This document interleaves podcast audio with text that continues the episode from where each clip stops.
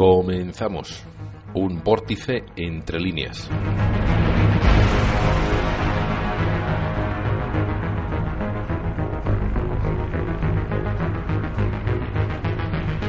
y comenzamos leyendo los uh, titulares de este programa. Empezamos con uh, Torres Dulce. Dimite como fiscal general del Estado por la falta de sintonía con el gobierno.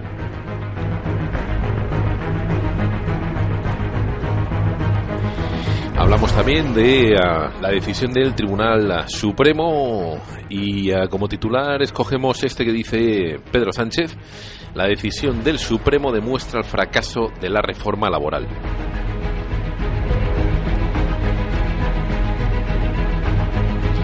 Y por supuesto, tenemos que hablar de Cuba, un giro imprevisto. Dice que la biología y tecnología explican el cambio en las relaciones entre Cuba y Estados Unidos. El envejecimiento de los Castro, la muerte de Chávez y los cambios del mapa energético con la caída del precio del petróleo han propiciado el acercamiento entre estos dos viejos enemigos.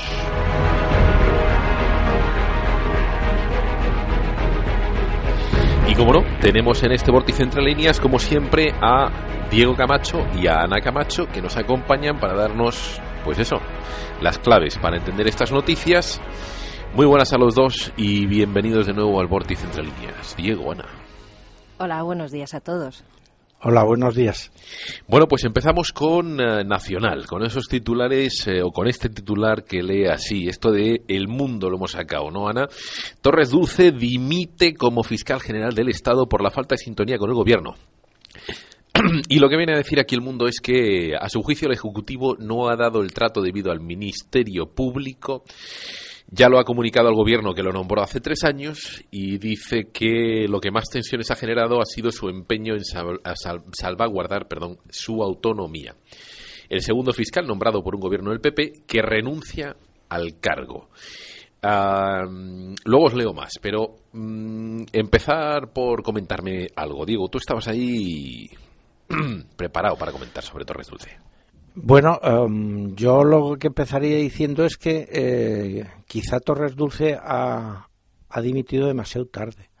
O sea, eh, realmente aquí están con un extraño juego de independencia de la Fiscalía y yo creo que la mayoría de los ciudadanos lo que lo que perciben no es que la fiscalía sea independiente del poder ejecutivo sino todo lo contrario.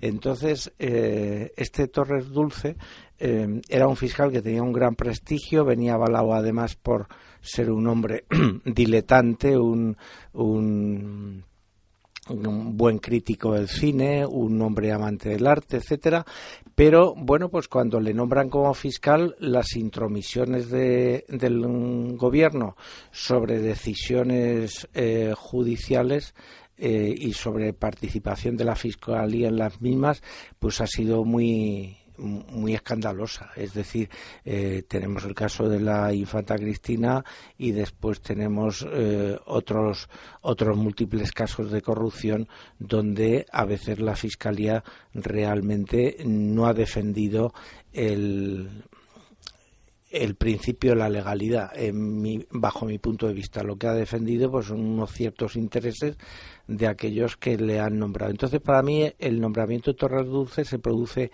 tarde, pero por otra parte, tengo también que darle una zanahoria al señor Torres Dulce. Más vale tarde que nunca. Entonces, parece ser que las dos guindas que han que han eh, acelerado esto ha sido precisamente lo de la infanta Cristina y por otra parte el, el, la, eh, la, diferencia que había entre gobierno y Torres Dulce en cuanto al procesamiento, la querella que tenía que presentar la Fiscalía eh, sobre la actuación del presidente de la Generalidad de Cataluña eh, más. ¿Qué, bueno, te parece, ¿Qué te parece que diga aquí el, periódico. El gobierno le agradece su defensa de la legalidad. El gobierno ha recibido la dimisión del fiscal general del Estado, Eduardo Torres Dulce, con absoluto respeto a su decisión y le ha agradecido su eficacia y entrega en defensa de la, de la legalidad y el orden constitucional. Dice al tiempo que ha destacado que siempre ha actuado con plena objetividad e independencia. En fin, o sea, entonces esto, ¿sabe lo que que decir? que si dicen esto, pero al mismo tiempo dimite, es como que no tiene mucho sentido, ¿no? No, vamos a ver, es que según, según el estatus del fiscal general, el fiscal general no puede ser dimitido. Es decir, una vez que le nombra el gobierno, el fiscal general tiene que cumplir su plazo y no puede el gobierno dimitirle si no le gusta. Eso es una, de, una garantía de la independencia no, no, no puedes. tengo una pregunta. ¿Dimitirle o cesarle? O, quieres, o quieres usarlo de dimitir realmente en, eh, en, has hecho, has hecho muy bien la aclaración porque además la ironía no funciona en los medios y era cesarle, quiero decir. O sea, me he expresado mal. Eh, el gobierno no puede cesarle. Por eso, mm, lo que pasa es que el gobierno puede efectuar una serie de presiones, un mobbing que ya se haga, eh, digamos, insoportable la tarea de su cargo, que yo creo que es lo que, lo que ha pasado. Pero por eso hay un doble lenguaje. El gobierno quiere, mm, basándose en que él ha dimitido, en que él ha dicho que, que dimite por asuntos personales, porque es que si dijera que dimitía sin ser por asuntos personales, eh, estaría obligado a explicarnos por qué dimite. Y claro, si está obligado a explicarnos por qué dimite y tiene que explicar lo que ha pasado, pues es tremendo. De todas formas, en el negativo del señor Torres Dulce hay que señalar que precisamente con el caso de la infanta Cristina tiene lugar en la zarzuela una reunión entre Torres Dulce, entre Ruiz Gallardón, ministro de Justicia en la época, eh, Rajoy y el rey anterior, Juan Carlos, eh, ideando un cortafuegos para la infanta para que no tuviera, no fuera procesada y todo esto. Y claro, eso mm, sí que es gordo, porque eso sí mm, pone eh, en claro pues esa dependencia de la fiscalía y esa eh, en el caso de Torres Dulce ese sometimiento sometimiento que al final se ha saldado en que llega un momento que la que, que el agua rebasa el límite y entonces ya se coge y se va pero, pero realmente, claro, mm, un fiscal debe ser independiente del gobierno y no lo ha sido. Ana, eh, ¿tú qué comentarías de esta noticia? Una clave. Pues mira, yo eh, así, haciendo el análisis de lo que nos cuentan entre líneas, destacaría que, que, bueno, esta forma de dar la noticia diciendo que por falta de sintonía con el gobierno es un titular bastante equívoco. O sea, ¿cómo que con sintonía del gobierno? ¿Es que los fiscales están para estar en sintonía con el gobierno? ¿Eh? Pregunto. Entonces, a lo mejor, pues eh, para un público que es muy de derechas, a lo mejor se piensa que es que este señor pues no está de acuerdo con la política de, de Rajoy, que tiene alguna discrepancia, en fin, que es un tema ideológico. Y aquí volvemos a cómo los medios contribuyen a que muchas veces eh, desde el poder se utilice eh, la ideología como cortina de humo, pues para que no veamos lo que hay de verdad. Es que mm, al principio de todo, al principio de todo, como el señor Torres Dulce, como ha dicho Diego, es un crítico de cine y habla de cine en, en libertad digital, que es un tema es un eh, medio facha para los eh, para mucha opinión pública española, pues resultaba que este señor tenía que ser muy facha porque estaba en un programa de libertad digital y ahora nos dicen que no está en sintonía con el gobierno.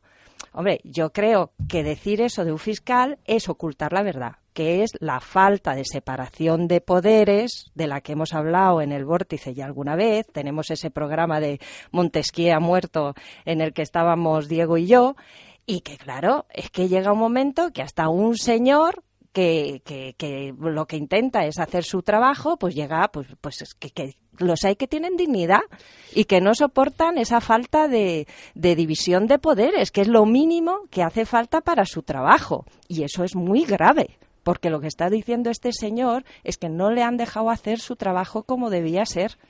¿eh? Mm. Añadiría un punto como decía un amigo mío, es que no se puede esperar menos en cuanto a dignidad de un experto en John Wayne. Yo tengo una eh. pregunta eh, para, para los dos, en base a esto y a lo que me habéis contado.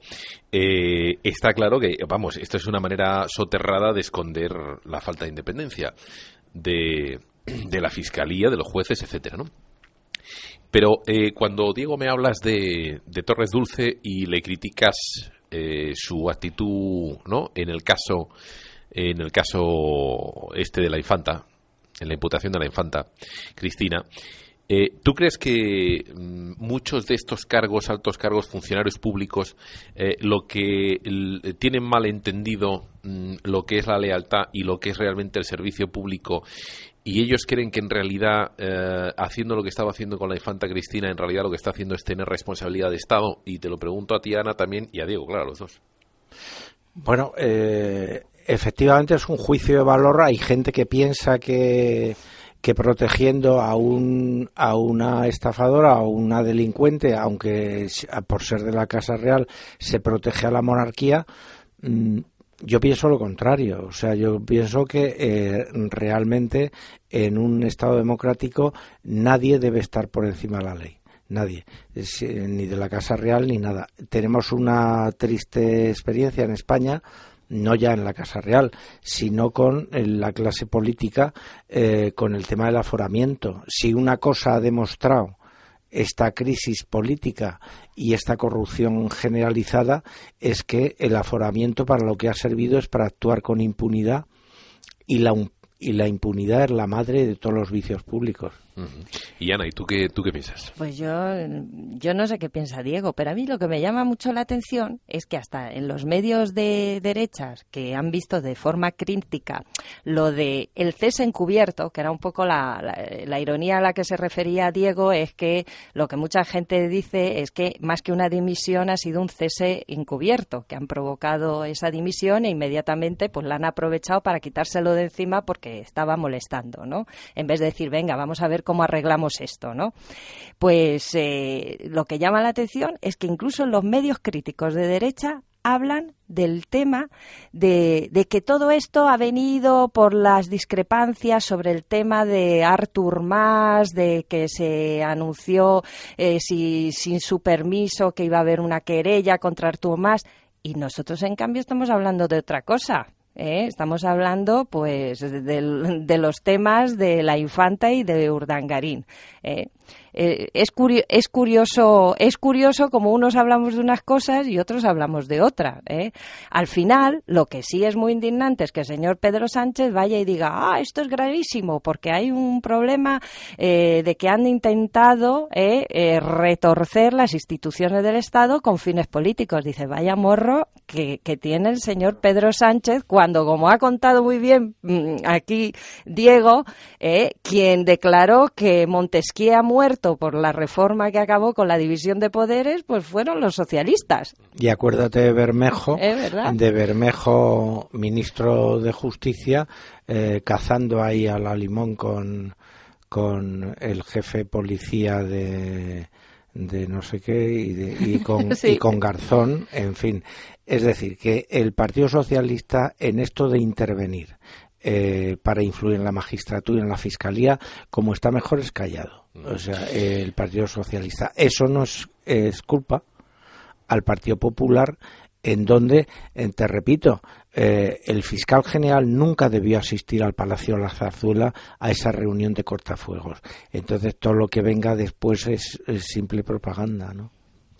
Bueno, eh, decía así más el artículo, decía esto, decía que Eduardo Torres Dulce ha mantenido soterrados pulsos con el gobierno, tanto por la carencia de medios personales y materiales uh, de la Fiscalía como por su rechazo a reformas legales como el uh, Código, uh, y la verdad que aquí no lo veo, procesal y penal, eh, que en su opinión no daba al Ministerio Público todas las posibilidades de desarrollar su función constitucional.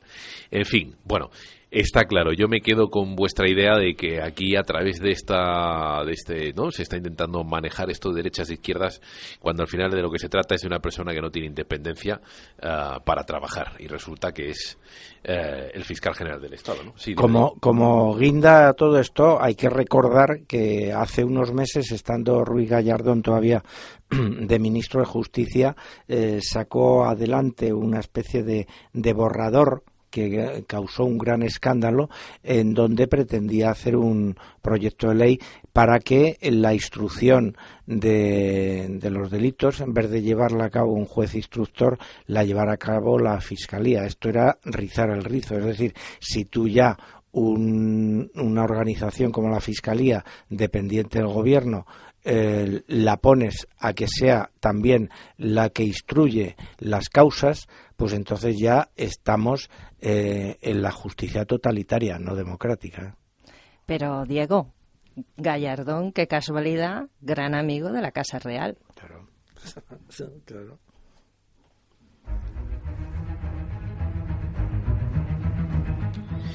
Bueno, pues ahí pasamos al siguiente titular que nos sirve para entrar en el siguiente tema que es la decisión del eh, Tribunal Supremo Uh, bueno, las declaraciones, perdón, de Pedro Sánchez sobre la decisión del, Tribunal Supremo uh, que establece eh, eh, que queden vigentes los derechos pactados en los convenios. Es decir, Sánchez dice la decisión del Supremo demuestra el fracaso de la reforma laboral. Uh, el secretario general del PSOE, Pedro Sánchez, ha asegurado hoy en Palma que la sentencia del Tribunal Supremo que establece que queden vigentes los derechos pactados en los convenios, aunque hayan caducado, demuestra el fracaso de la reforma laboral del PP. Y dice que Sánchez considera que habrá un antes y un después tras la decisión adoptada ayer por el Supremo que se pronunció sobre la denominada ultraactividad de los convenios que permitía su alargamiento prácticamente indefinido y que la última reforma laboral redujo a un año. Concluyó que deben quedar vigentes los derechos pactados aunque hayan vencido. Y esto nos toca a todos, claro, porque esto era eh, realmente bueno, pues el, acabose total, ¿no? Eh, en lo que era derechos laborales, porque además se quería volver a, a, negociar otra vez, ¿no? Los, convenios de todos los sectores. Y luego también habéis añadido otro titular que es huelga general en el de 2010 29S por la reforma laboral de, laboral de Zapatero, perdón. Y hoy ah, como día previo decía así el artículo, ¿no? Como día previo a la huelga general del 29M vamos a repasar la última huelga general de la, de la democracia que ha tenido una motivación económica. La huelga general de 2010 se produjo el 29 de septiembre, huelga convocada por los sindicatos contra la reforma laboral impulsada impulsada por el Ejecutivo de Zapatero. Comentarme, por favor, esas entre líneas. Leer entre líneas. Ana. Bueno, yo es que, de verdad, me parece mm, una forma de retorcer la información esa supuesta objetividad con la que de pronto en una crónica mm, se limitan a los hechos, los hechos de ahora. Es decir, el político suelta el rollo y crash, crash, crash, crash, se reproduce todo lo que dice sin hacer un poco de, de memoria. Entonces, ahora el Tribunal Supremo, pues ha tenido una sentencia que, bueno, a ciertos trabajadores todavía les puede venir muy bien porque en las empresas se está utilizando el hecho de que una vez que no se negocia el, el convenio, pues caduca y lo están aprovechando, pues para retorcer a los trabajadores y llevarles por, pues bueno, tú, tú seguramente tienes mucha información. Yo ya estoy fuera del mercado ahora, yo ya he tenido mi ERE, pero tú mi toa seguro que puedes decir mucho de eso. Pero lo que sí está claro es que esa sentencia a los que ya hemos sido víctimas de ERES ya no nos van a recuperar en la vida. ¿eh? Entonces, lo que resulta muy trágico es que ahora el señor Pedro Sánchez se haga un discurso en el que defiende en plan viva la clase trabajadora, viva la clase obrera, cuando resulta que el que empezó con lo de la reforma laboral, como hemos recordado aquí, fue el señor Zapatero. Y lo que es también muy indignante es que va el señor Rajoy y ahora va de defensor de esa reforma que hizo de incumpliendo su propio programa electoral, que es que el señor Rajoy dijo que no, no había que hacer reforma laboral y disminuir las cuantías de las indemnizaciones porque iba a pasar lo que ha pasado. Y es que nos echaron a la calle a todos los que teníamos un sueldo digno ¿Para qué? Pues para que ahora volvamos al mercado laboral con sueldos de 200, 300, 400 euros. Y así estamos con que España es uno de los países que está a la cabeza de la desigualdad con Estados Unidos eh, de los países eh, ricos. Es, dramático el que esta situación eh, laboral se está produciendo el empobrecimiento generalizado de, de los españoles y sin embargo esta clase política no cede en ninguno de sus privilegios y desde luego no se eh, reconduce, es decir, no hay ningún tipo de iniciativa política que racionalice el despilfarro público que haya cuenta de las administraciones públicas. De todas formas, en toda esta noticia hay una cosa que es de esperpento auténtico, de esperpento español. O sea, en el Congreso los Diputados, ante, esta, ante este aserto de Pedro Sánchez, el señor Rajoy le contesta poco más o menos que eh, hay que ser responsables y que no se puede, cuando se está en la oposición, en defender lo que no se está defendiendo en el gobierno. O sea, viendo en el señor Pedro Sánchez, que entre otras cosas no ha gobernado, eh, viéndole la viga eh, a Pedro Sánchez en su ojo, o sea, la, paja en el, en el ojo de Pedro Sánchez y no viendo la viga en el suyo. ¿Qué ha hecho el señor Rajoy con sus programas electorales y con todas las críticas que hizo al señor Zapatero cuando estaba en el poder? Después, cuando ha llegado este al poder, ha seguido con las políticas del señor Zapatero en el 90% de los casos. Bueno, leía así el artículo, además, compromisos electorales, porque claro, yo todo esto lo tengo que ver desde el punto de vista conspirativo. PP PSOE la misma mierda son, con perdón, eh, y entonces, eh, claro, los dos tienen el mismo, el mismo, al final, el, mismo fin, que es eh, llegar a tener, bueno, trabajar globalmente con una supuesta socialdemocracia europea. Quiero decirte que van a parar al mismo lado. Dice así, si gana las elecciones generales y gobierna Sánchez, se ha, y gobierna, Sánchez se ha comprometido a derogar la reforma laboral y a aprobar un nuevo estatuto para los trabajadores que recupere muchos de los derechos perdidos tras dicha modificación legislativa. En fin, a mí este artículo ah, me parece eh, propaganda electoral. Pero, Exactamente. Pero hay una cosa, eh, el conspirador no eres tú los conspiradores son ellos. O sea, los que están conspirando contra el estado de bienestar, contra la libertad de los españoles, contra el que esto sea una nación asentada, coherente y respetada en el exterior, son ellos los que están poniendo en peligro eso. Entonces, los que están conspirando, eh, ya vamos a dejar de llamarnos conspiradores. Si nosotros lo que estamos defendiendo es eh, un Estado estable y lo que estamos defendiendo es que se cumpla la Constitución y lo que estamos defendiendo es que eh, la ley esté por encima de todo el mundo. Y ellos lo que, lo que defienden es su aforamiento, es el tener unas pensiones vitalicias de un determinado tipo, eh, lo que interesa es que les juzgue un juez que previamente el partido ha nombrado en el Tribunal Supremo. Es decir, que los que están conspirando realmente contra la democracia no son los que estamos hablando aquí, son ellos los que son los conspiradores. ¿Sabes lo que pasa? Que tengo una disociación cognitiva, es decir, cuando, cuando se escucha a vosotros y, luego, mm, por mala suerte o por lo que sea, me toca comerme el menú en un bar que tiene la tele puesta y veo el telediario, mm, realmente es que mm, no tiene nada que ver. Aquello ya no lo aguanto porque es como un lavado de cerebro, pero luego vengo aquí, claro, y vosotros me lo contáis completamente al contrario, ¿eh? me lo contáis o lo contáis, lo analizamos completamente al contrario.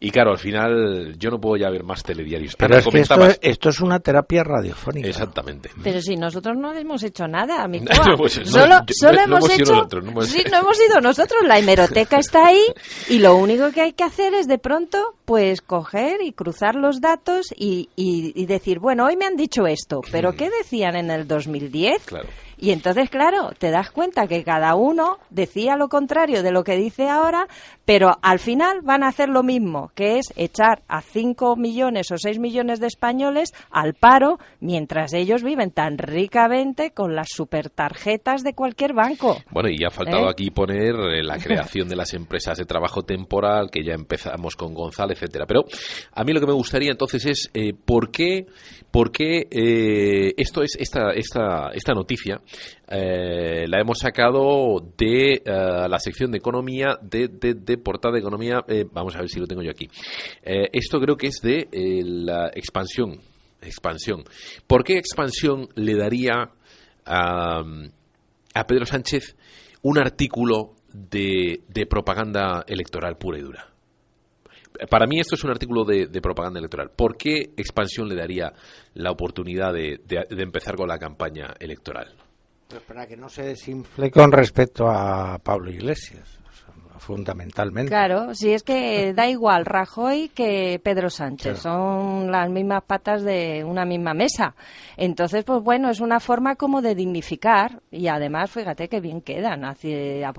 Nosotros hemos dado lo que ha dicho Pedro Sánchez, un O sea, discurso de izquierdas, de pseudo izquierdas, porque claro, luego escarbas un poquito y dices, a mí me están tomando el pelo, entre otras cosas porque luego dices, bueno, sí, el Tribunal Supremo ha dicho esto, ¿y qué más me da? Si, si todos los que ya estamos en la calle, estamos en la calle y lo más interesante, muchos todavía estamos pendientes de juicios, porque lo que sí está claro es que luego vas a juicio y te encuentras que parece ser que para defender la economía y demás, tanto un partido como otro, pues dieron consignas a los jueces que están en lo laboral de que, en fin, que fuesen condescendientes con las empresas, porque eso contribuye a salvar España y su economía. Y entonces, pues claro, pues las defensas de la gente que ya no va a volver a tener un trabajo digno en su vida, pues son mínimas. Y No. nos toman el pelo con el tema de la ideología. Dice, fíjate, Pedro Sánchez lo que ha dicho. Bueno, sí, y lo que ha hecho, pero, pero- se nos ha olvidado porque lo de ir a la hemeroteca, pues claro, no todos tenemos el tiempo. Eh, Pero- dime, Eh, digo. Sí, sí, pero que eh, además eh, para la gente de la casta y para la gente que intenta no defender la Constitución, entendámonos, porque ni el PP ni el PSOE intentan defender la Constitución, sino aprovecharse de ella, eh, Pedro Sánchez y lo que representa ahora el socialismo sería lo que podíamos llamar la izquierda civilizada. ¿eh? Y entonces lo que hay ahora mismo en España por parte de esta casta es miedo a la izquierda que ellos consideran eh, no civilizada. Pero tú fíjate qué escándalo que precisamente el otro día se indignaban los dirigentes del PP porque decían, les decimos a- al PSOE que hagan un gran pacto contra la corrupción. Pero bueno, oiga, pero si la corrupción la han traído ustedes, el PP y el PSOE, ¿qué pacto van a hacer ustedes con la corrupción? ¿Que perdonan los seres a cambio del Gürtel? ¿Cuál es el pacto de la corrupción? En contra de la corrupción. Será que cambian ustedes cromos, pero vamos, qué cosa más escandalosa que decir un pacto contra la corrupción. No, no, pero oiga, si el pacto contra la corrupción ya está en el Código Penal, aplique usted la ley.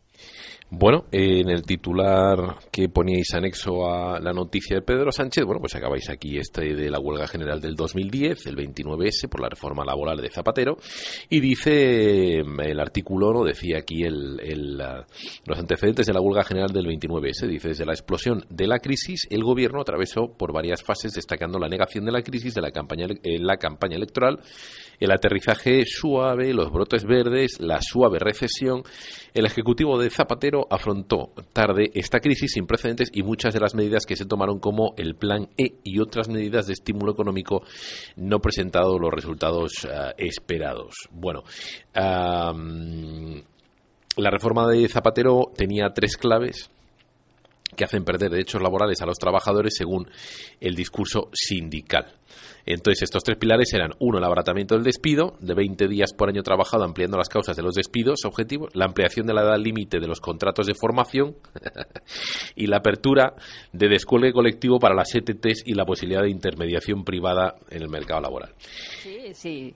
Lo, paradójico es que eh, Rajoy incumpliendo sus promesas electorales, porque él decía cuanto menos eh, gente haya con un sueldo digno, pues menos consumo hay. Luego la economía peor se va a recuperar y eso es lo que luego ha ocurrido. Pero claro, si Zapatero había dicho que iba a hacer una reforma laboral, ¿cómo no la iba a hacer él, que es de supuesta derecha? ¿Eh? Entonces, lo que sí hay que reconocer es que la hizo más suavita de lo que había, de lo que había prometido Zapatero. ¿Eh? todo hay que decirlo, porque bueno, luego eh, a los eh, contratos más antiguos no se aplicó lo de los 20 días a menos que se, o sea, tenía que haber muchas condiciones, pero lo que sí es verdad es que incluso así empresas que tienen beneficios y empresas que han dado bonuses muy suculentos a sus directivos, han despedido felizmente gracias a esa reforma que al principio Rajoy dijo que no iba a hacer. ¿eh? Lo dijo, pero luego hizo lo mismo que Zapatero. Y ahora nos vienen todos a jugar otra vez el juego ideológico para ver si nos toman un pelo un poco más.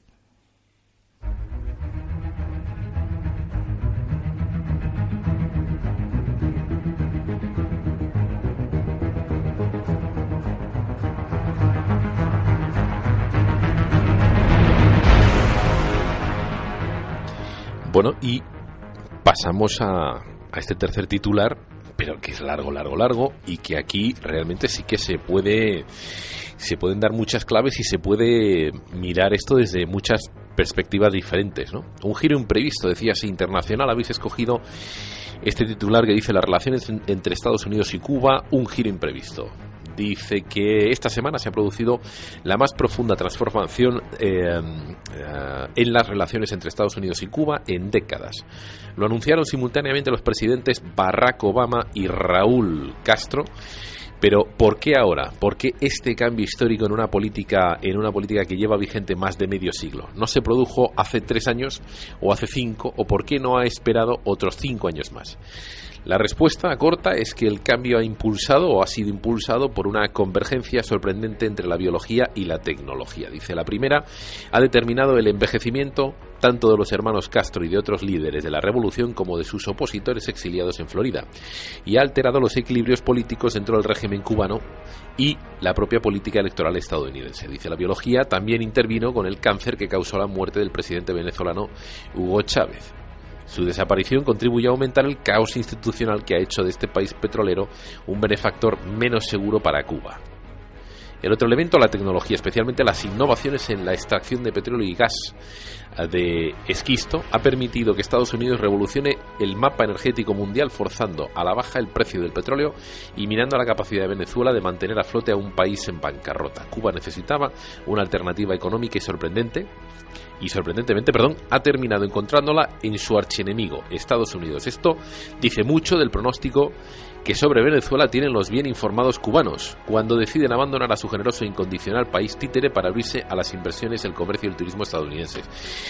En fin, y esto no tiene, desde luego el país es el diario global, desde luego no tiene desperdicio, ¿eh? o sea que metemos aquí a Venezuela y empezamos a echarle mierda. Bien, comentarme, por favor. Cuba, Estados Unidos, eh, porque ahora el cambio...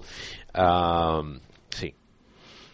Bueno, lo primero que hay que decir es, eh, bajo mi punto de vista, felicitarse porque unas relaciones diplomáticas entre dos países ideológicamente en las antípodas pues se restauren. Es decir, no es razonable que la isla de Cuba esté mm, durante medio siglo bajo un bloqueo económico y, en la situación en la que en la que se ha encontrado.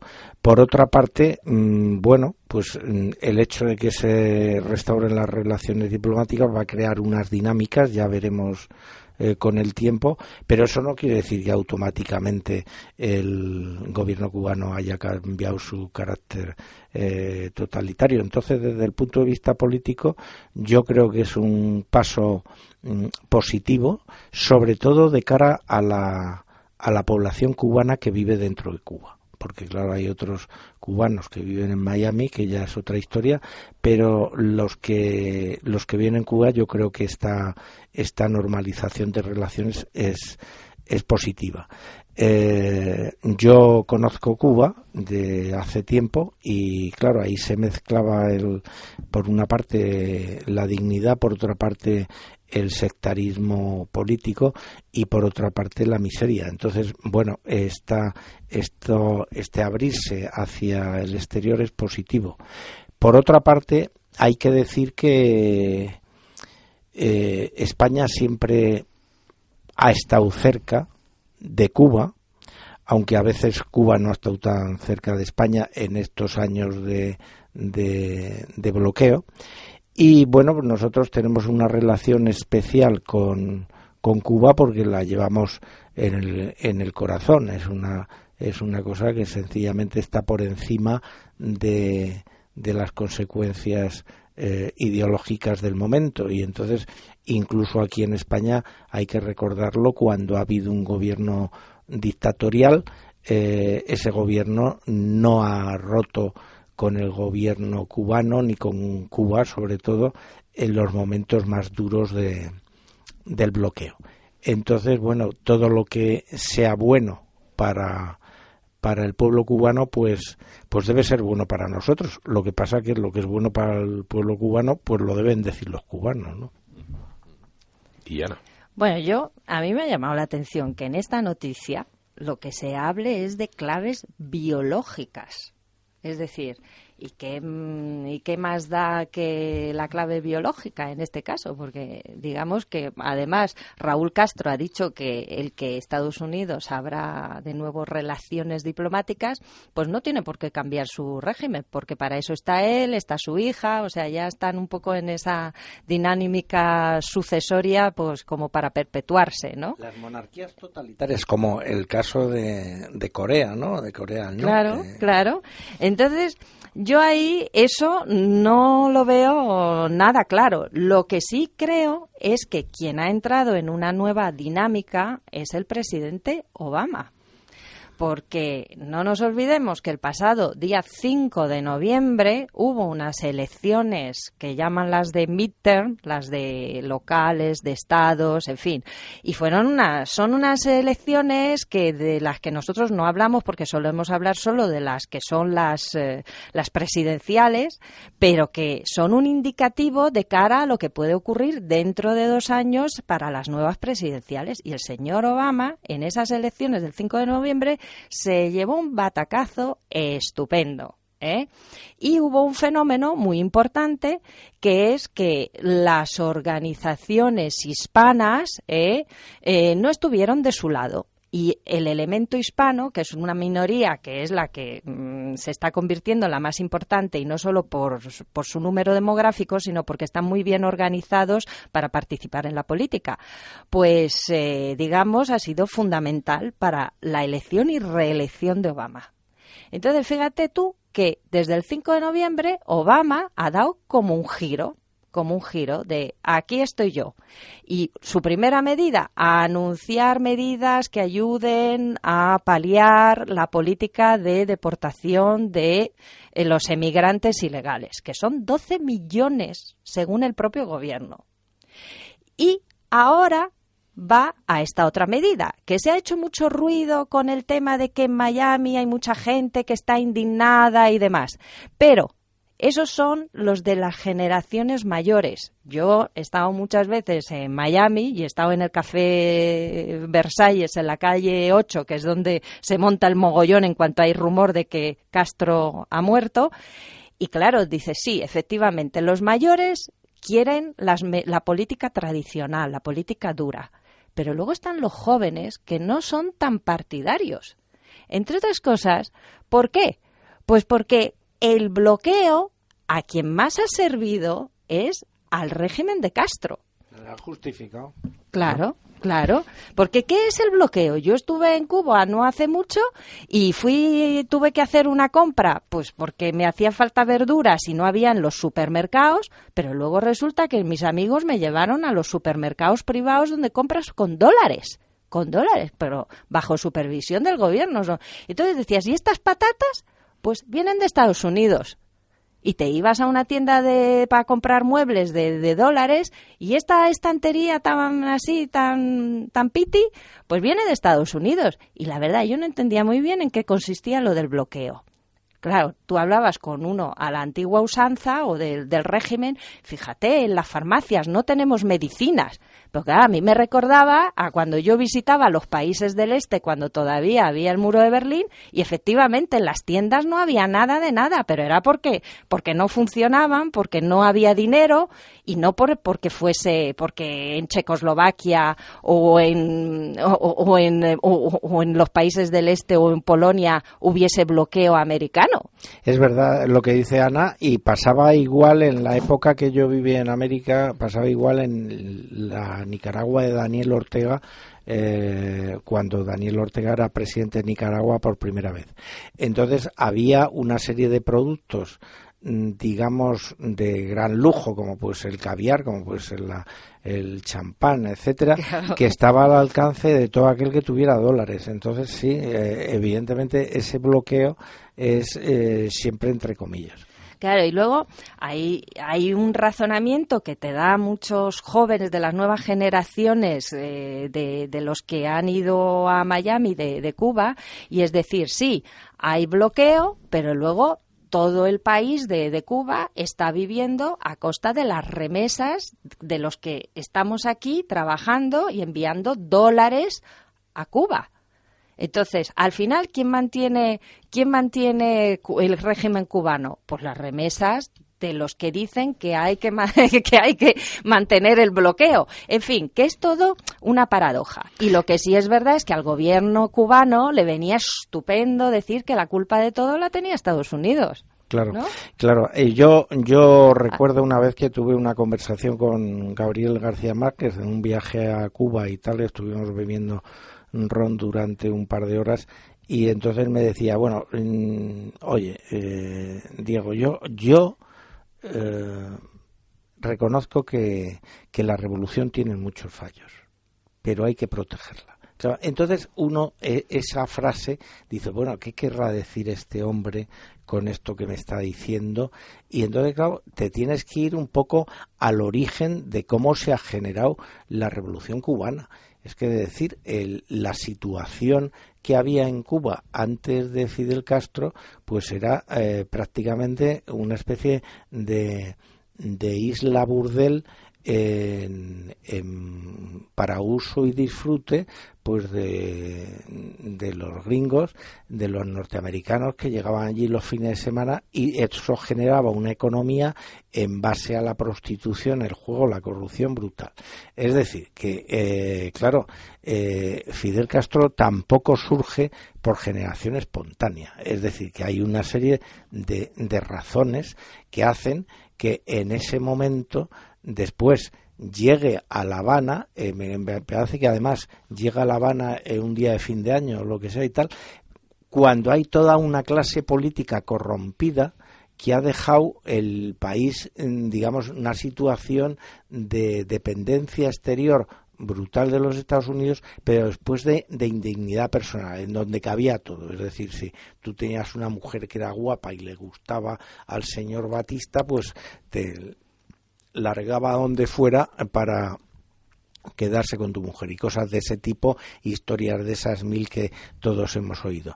Entonces, eh, claro, mm, la postura de los Estados Unidos fue, eh, digamos, lo que pasa siempre, no poner remedio a los a las sinrazones o a los problemas que hay y después cuando estalla la revolución y Fidel Castro se alinea con la Unión Soviética, porque Fidel Castro en principio no era comunista, el que era comunista era Raúl Castro. Pero bueno, mm, debido a eh, que... Él quería ser actor y jugador de fútbol, quería ser de fútbol americano, quería ser una estrella. En el momento que se le pone la cosa mal y tal, se, se vincula digamos, al Partido Comunista y entonces ya los Estados Unidos adoptan el, el diálogo, el diálogo o la idea de la Guerra Fría Es, mm, es decir, ya la Guerra Fría eh, lo, lo, llena todo y ya el interés geoestratégico predomina todo y tal. Pero claro, hay que racionalizar mucho y en esto la gran responsabilidad la tienen los Estados Unidos porque es el país más poderoso y más rico del mundo y por lo tanto también de América y entonces bueno los Estados Unidos tradicionalmente han estado en el siglo XIX y en el siglo XX tratando de que en, eh, en América eh, en Hispanoamérica o en Iberoamérica no hubiera un sentimiento de, de, de unión cómo les hizo a ellos generar en los Estados Unidos de América y conformar una gran nación. Y siempre han jugado a la división y después cuando hay un brote nacionalista o un brote que puede dar un sentido nacional o de dignidad a determinados países, pues entonces acabar con él. Y yo tengo aquí dos ejemplos, por ejemplo, el, eh, perdón la redundancia, en el caso panameño el de Torrijos y en el caso de Guatemala, por ejemplo, el de Gustavo Arbenz, eh, que realmente hombres que amaban a su país y tal, y en un momento determinado, pues resulta que son mm, malos malísimos porque para tal, y entonces a uno lo tildan de comunista, Arbenz, y al otro de, de, loco peligroso que termina muriendo en un accidente de helicóptero, que es una cosa muy socorrida para morir cuando eres presidente del gobierno. Entonces, entonces, claro, en estas relaciones, en estas relaciones Estados Unidos, Estados Unidos, América en conjunto, hace eh, mucha falta que en Estados Unidos se abra, se abra un discurso autocrítico.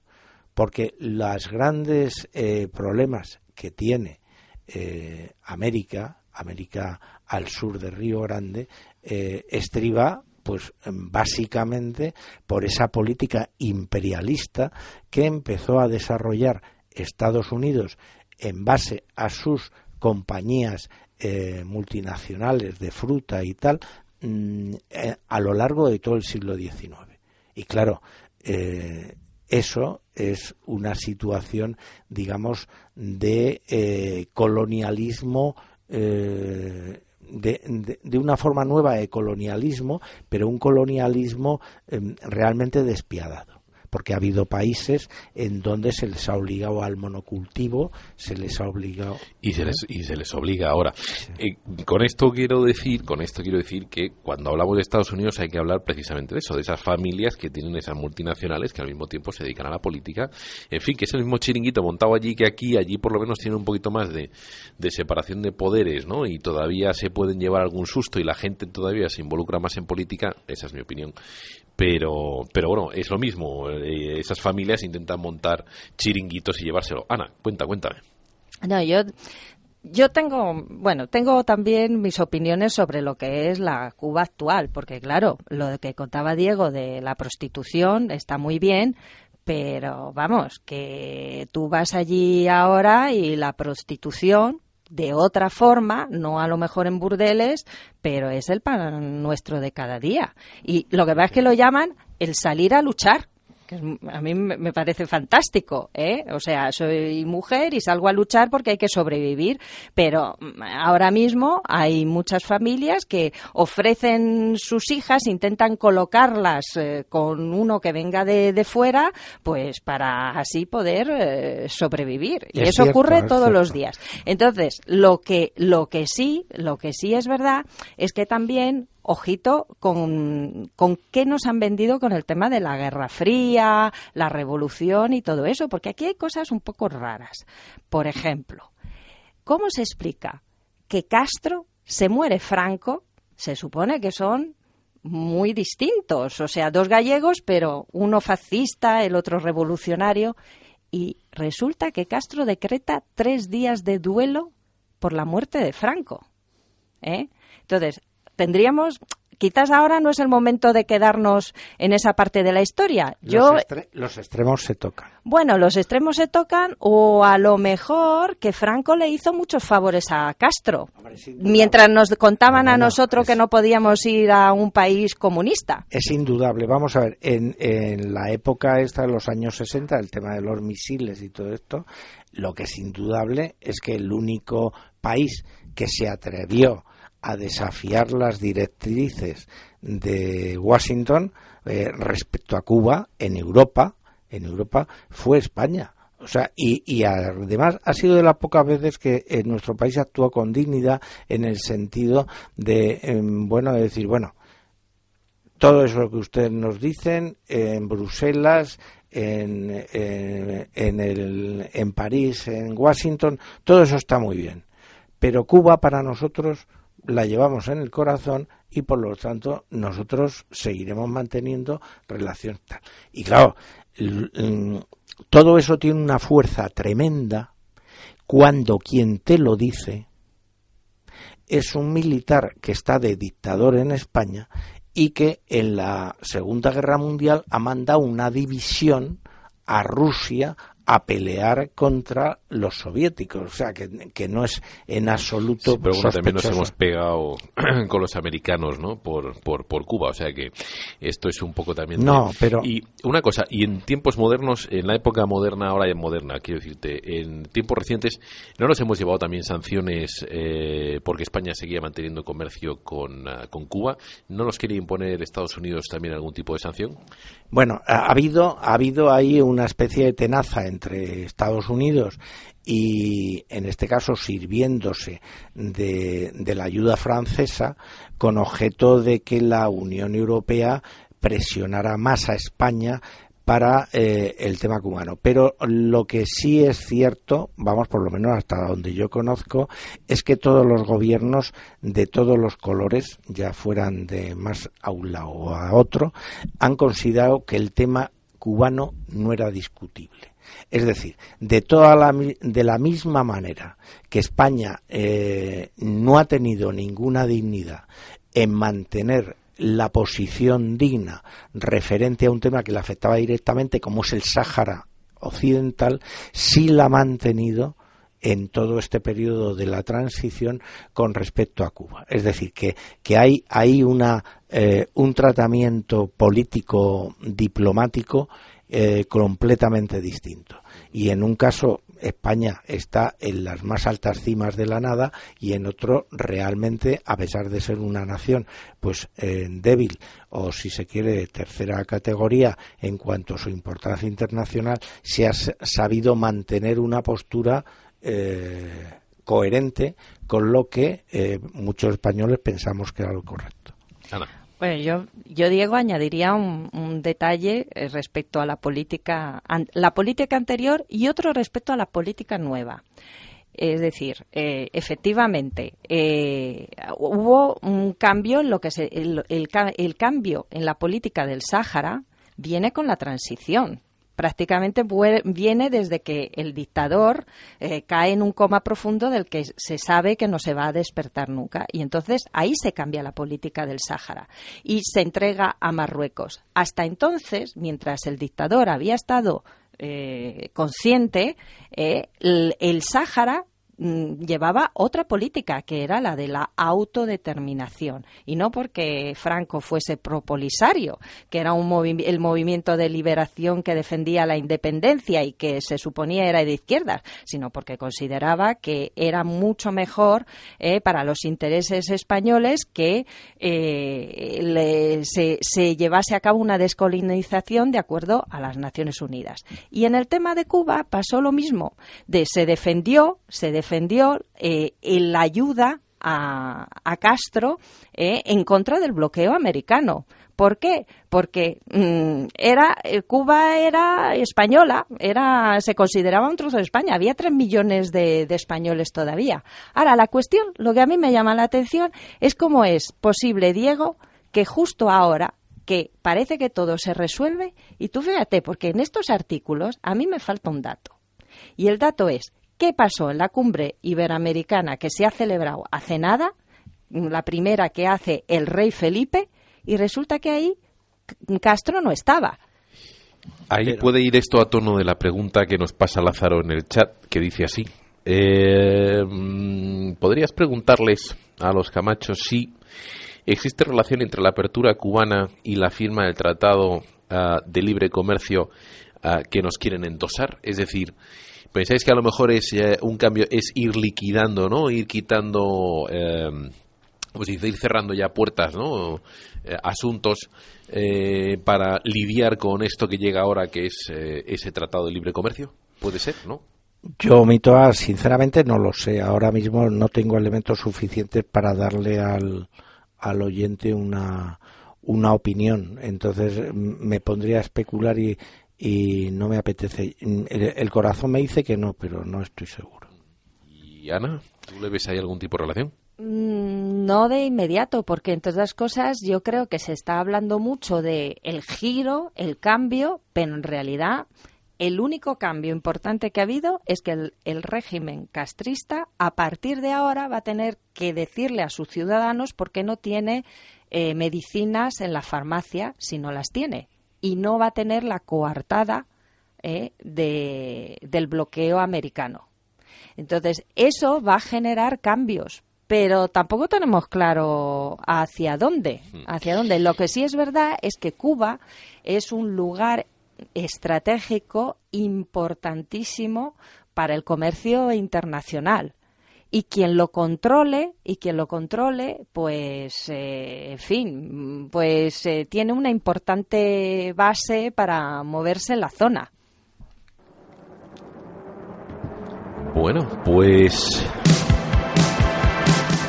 hasta aquí este vórtice entre líneas que nos tenemos que ir porque además Diego ya se ha levantado y se va corriendo. Bueno, que se tiene que ir. Adiós Diego, despídete, despídete, di adiós. Adiós Diego, despídete. Bueno, oye, os deseo a todos una feliz Navidad y que el año que viene eh, los hados os sean propicios. Venga, muchas gracias Diego. Vale, un saludo. Bueno, pues nada, que muchísimas gracias también, Ana, por haberte venido aquí a esto el Vórtice Entre Líneas. Y bueno, nos vamos. Eh, lo dicho, ¿no? Feliz Navidad a todos, felices fiestas. Eh, seguramente tendremos un vórtice antes de, de que acabe el año. Y, uh, y nada, que muchísimas gracias de nuevo por, por haberte acercado a esto de Vórtice Entre Líneas. Gracias a todos por escucharnos y feliz Navidad, muchos turrones, muchos polvorones, mm, en fin, mucho de todo, muchos corderos y bueno, pero que seáis buenos, ¿eh? Y un beso muy grande a todos. Muy bien, pues muchas gracias Ana. Bueno, pues nada, hasta aquí este vórtice entre líneas. Ya sabéis que podéis uh, descargaros los programas, ver artículos, etcétera, etcétera, en www.elvorticeradio.com. Ahí tenemos nuestra web que nos podéis seguir también además en Facebook, cada vez con más seguidores. Ya estamos rondando los 4.700. Para mí, todo un triunfo. Y en Twitter también nos podéis seguir. ¿eh? Así que nada, un saludo a todos y feliz Navidad. Muchas gracias.